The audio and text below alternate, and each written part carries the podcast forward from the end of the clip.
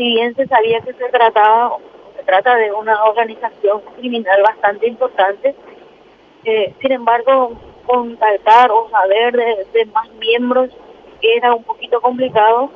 Sí teníamos un conocimiento cierto de que la intermediación para, el envío, para la remesa de esas cantidades estaría a cargo del señor Cristian Turrini, que ya fue detenido en el día de ayer.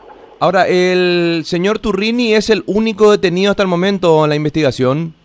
Es el único detenido hasta, hasta el momento. Eh, esperamos eh, obtener datos importantes de, los aparatos celulares que se le han incautado.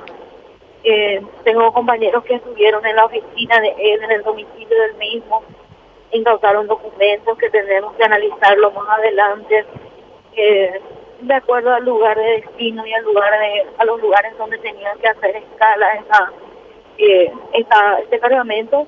También eh, podemos pedir ayuda, una cooperación internacional en el sentido de, de tener o de poder realizar las conexiones que podría tener Turini en otros lugares especialmente en el exterior. Doctora, ¿hace un promedio de cuánto tiempo viene la investigación sobre este caso? Y un poquito más de, seis meses.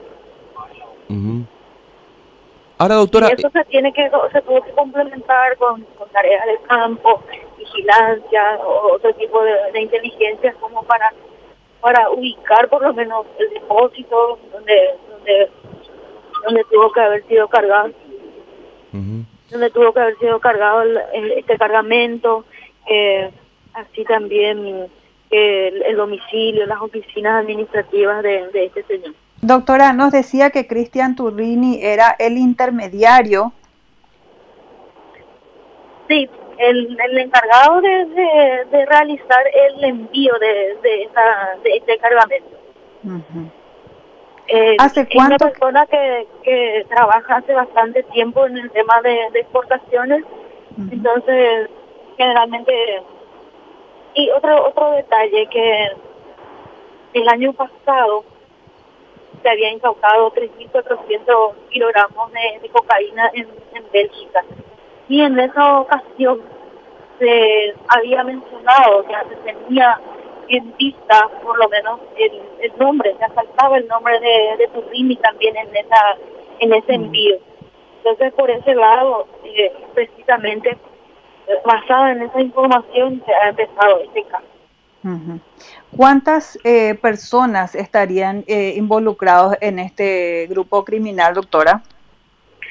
Y no, no quiero pecar de mentirosa, como, como te digo, no, no tenemos un conocimiento cierto de, cuántas personas, pero vuelvo a reiterar, el valor económico de, de, de esta mercancía es mucho, de modo que no, no puede tratarse de, de una de una pequeña organización o que no sea de gran envergadura.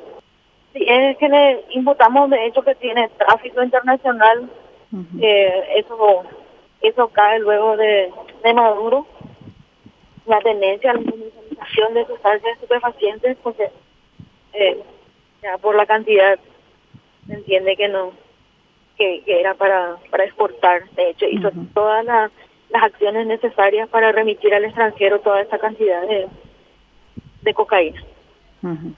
Y medio eh, acuático, o sea que entonces iba, estos contenedores iban a embarcazas y posteriormente eh, en otro tipo de, de medios marítimos eh, capaces de, de navegar por ultramar. Por estos tipos penales que nos mencionó, doctora, ¿a cuánto se expone, eh, a cuántos años de cárcel se expone Turrini?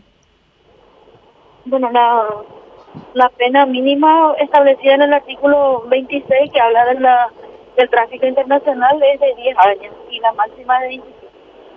Y entre, este marco penal eh, oscilaría una posible condena si es que llegamos a, a ese estadio.